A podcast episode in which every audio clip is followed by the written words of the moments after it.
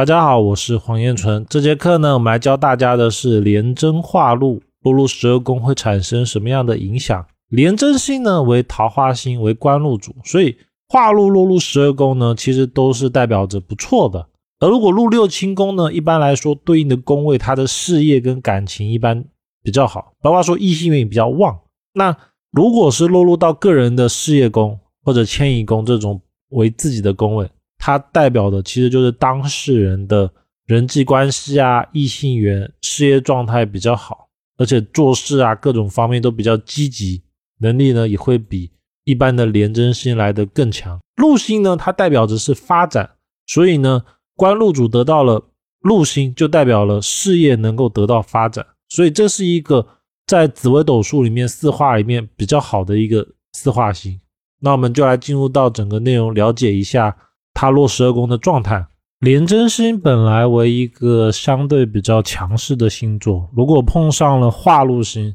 往往呢它的强势属性就会更加强烈，也就是说它的积极程度呢会比普通的廉贞星来的更高。因为廉贞本身为桃花星，所以廉贞化禄其实也有桃花运的意思，而且呢往往是代表着比较好的正桃花。入六亲宫呢，基本上。所对应的宫位都有异性缘，所以呢，这个是一个相对来说比较好的组合。那廉贞化禄啊，其实它比较适合进六亲宫，尤其是自己的命宫，包括说行运上，因为行运上遇到的话，一般都有异性之贵人，大部分呢遇到的都不错，都有帮扶的助力，但是不适合碰到像疾病宫。如果廉贞化禄落入疾病宫，要注意有肺病或者肾病方面的问题。那可能会有人说，廉贞不是属火吗？说火不是应该为心脏吗？或者血液？这个也是，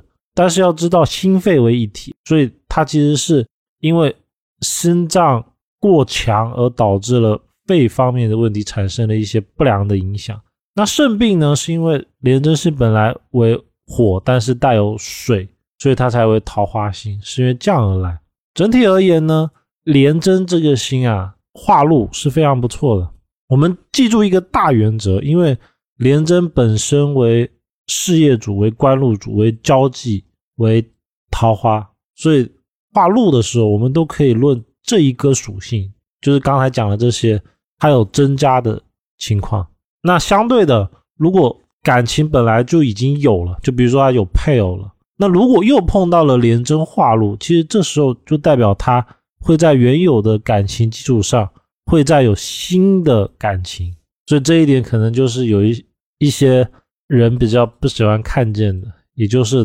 同时有多段感情，这就是廉贞化禄一个比较特别的属性。那廉贞化禄入命呢？如果是走公家的，一般来说官运比较亨通，为什么会这样呢？是因为。廉贞本来就善于交际手腕，包括说他对各个层级的人关系都打点的很好。化禄的话更会来事情，就是说他打点的更多，而且更舍得，他会舍得花钱去打点。所以往往廉贞化禄的人，不管入事业官禄命宫哦，他们的事业升级，也就是说受到贵人的拉拔，一般都是比其他星座来的高。那他这种上升哦，更多的是通过那种人际关系的手段而来，所以他还蛮适合进入公家机关或者是比较大型的公司里面去工作，尤其是他需要靠那种人际关系来升迁的。那廉贞禄呢，一般来说比较适合像考试啊、留学、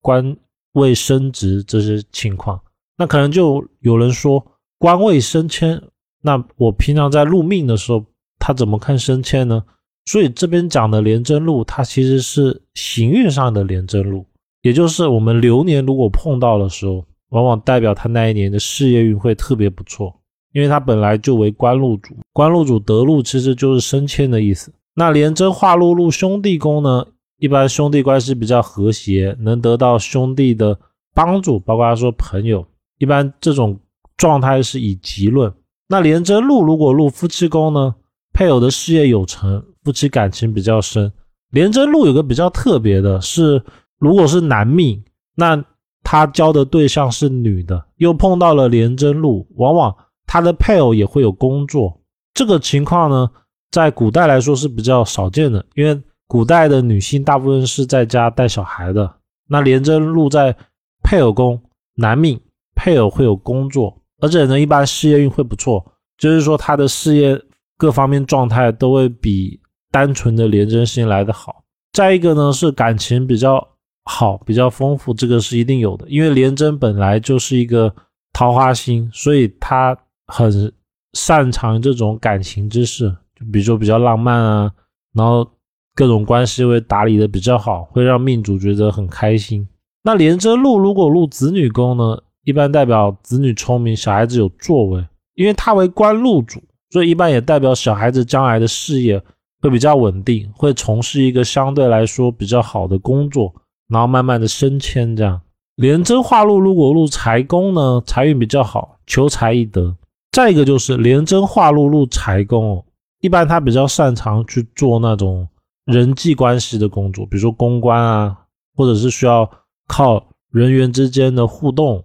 然后来帮助他可以升迁，或者是谈到单子，一般廉贞化禄适合走这个路线。第二个是异性财，就是赚的是异性的钱，比如男人就是赚女人的钱，女人就是赚男人的钱，但这个不是一定的。整体呢，根据我的观察考证下来，赚人际关系钱这个是有的，就是说。他更多的是那种打交道，跟人打交道赚钱，而不是说那种科研或者是艺术创作类，它比较不一样。那廉贞化禄如果入疾病宫呢，一般健康运比较不佳，容易疾病加重。这边讲的疾病加重是流年的时候才是代表疾病加重，因为廉贞本身也代表血液，血液是不是就是我们新陈代谢的宫位？那新陈代谢一强，其实整个人的状态会变得比较好。然后对于疾病而言它其实是一种加重的状态，尤其是跟那种血液相关的疾病，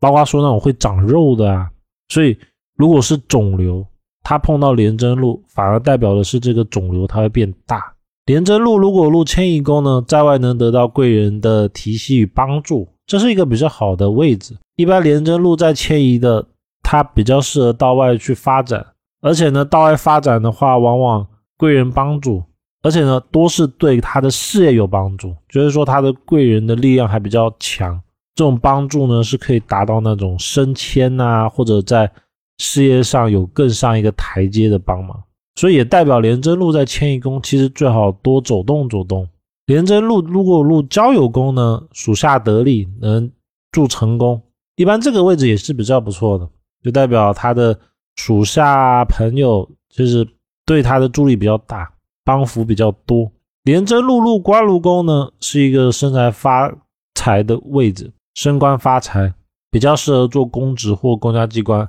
包括说有一些公司，它如果公司的规则很健全，比如说那种上市公司啊，比较有完整体系的公司，已经形成规模的公司，就适合廉贞禄在官禄宫的人，因为。